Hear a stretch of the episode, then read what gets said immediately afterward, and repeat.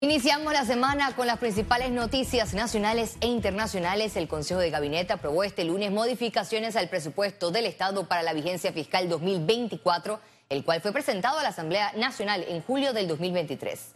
Durante la reunión, el ministro de Economía y Finanzas, Héctor Alexander, detalló que el proyecto de ley del presupuesto del 2024 revisado asciende a un total de 30.690 millones de dólares. El anterior proyecto, que fue llevado a la Asamblea Nacional, ascendía a 32.754 millones de dólares. Y siguiendo con este tema, el Ejecutivo sigue sin llamar a la Asamblea Nacional a sesiones extraordinarias para la discusión del presupuesto general del Estado antes de finalizar el año 2023. Que utiliza el diputado del Partido Panameñista Luis Ernesto Carles aseguró que existe un plan macabro para no abrir las sesiones extraordinarias y que la Comisión de Presupuesto comandada por Benicio Robinson guarda silencio para asumir el presupuesto general del Estado que asciende los 32 mil millones de dólares. Entonces yo creo que el presidente lo que está demostrando es temor ante un órgano del Estado porque es su misma bancada que quizás le ha manifestado que no le va a pasar estos recortes, entonces se ha sustraído en cuanto a su responsabilidad. Ricardo Lombana, candidato presidencial por el movimiento Otro Camino, identificó quiénes forman parte del problema. Benicio Robinson, yo lo dije en el debate presidencial de la campaña anterior, mientras el presidente Cortizo, entonces candidato, prometía que a partir del primero de julio se acababa el relajo en el país, lo decía junto a Benicio Robinson.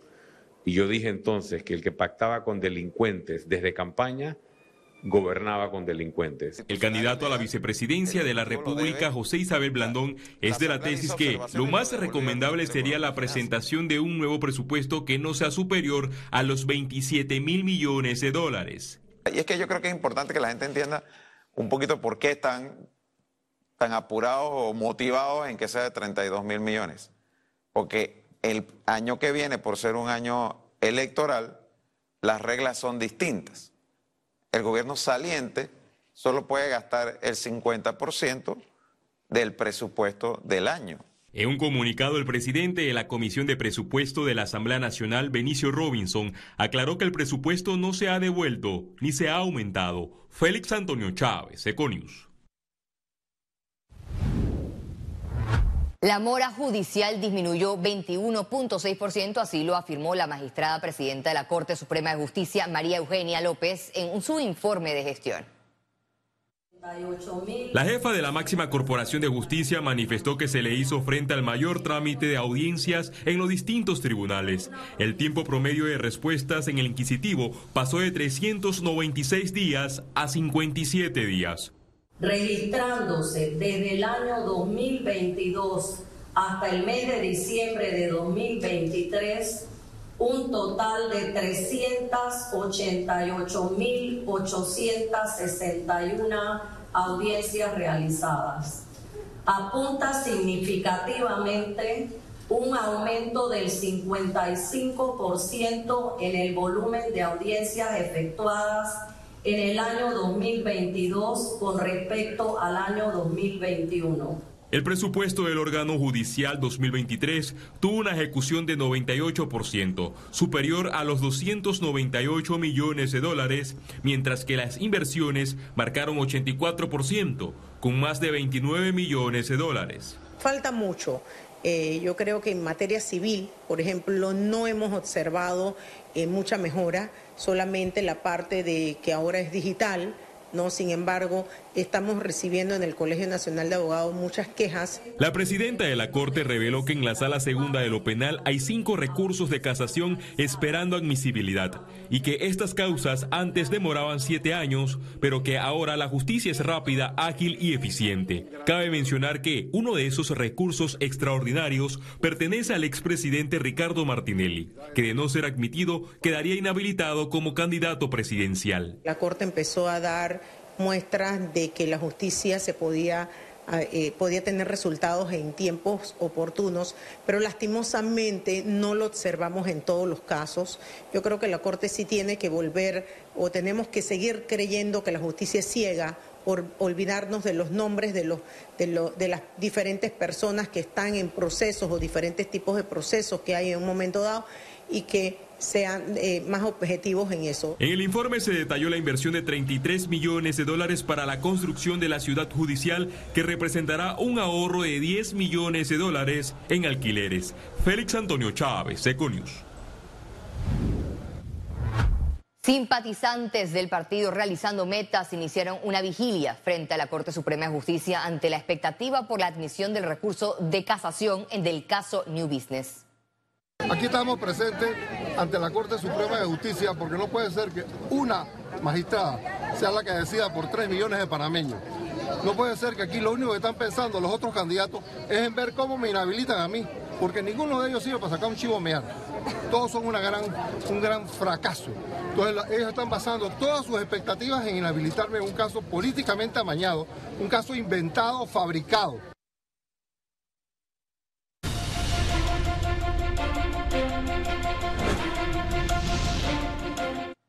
El Tribunal Electoral informó que el pasado viernes 15 de diciembre finalizó el plazo para las inscripciones del voto adelantado para los comicios del 5 de mayo del 2024 solo para la elección del presidente de la República. En este proceso se inscribieron unos 3.786 electores que residen en el extranjero y 656 en el país, los cuales por su profesión o condición no pueden ejercer el mismo.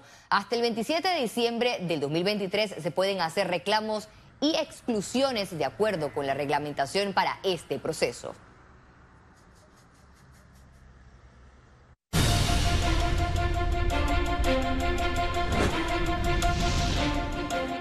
La ministra de Educación, Maruja Gorday de Villalobos, indicó que desde la tercera semana de enero se prevé dar inicio al pago del PASEU a los estudiantes que cumplieron con los requisitos.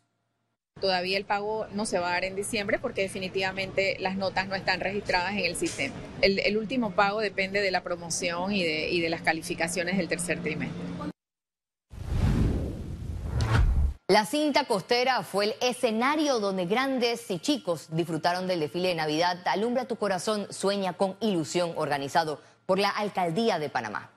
Alrededor de 12 carros diseñados con temáticas navideñas llenaron la velada de luces, alegría e ilusión. Además, la actividad contó con 17 bandas musicales, las cuales amenizaron el desfile con melodías propias de la Navidad.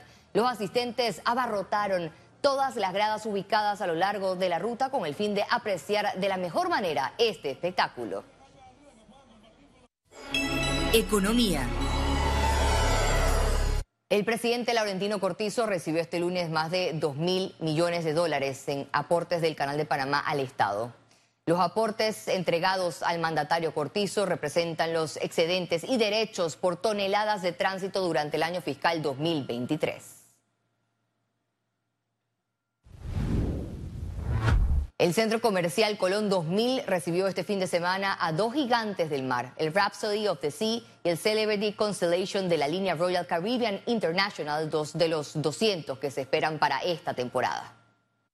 La llegada de cruceros contiguo al centro comercial Colón 2000 consolida a Panamá como puerto base en la región latinoamericana y sitúa a la provincia como destino atractivo para nacionales y extranjeros, además de ser un importante generador de empleos, así lo informó Steve Tarasi, CEO y fundador de Colón 2000.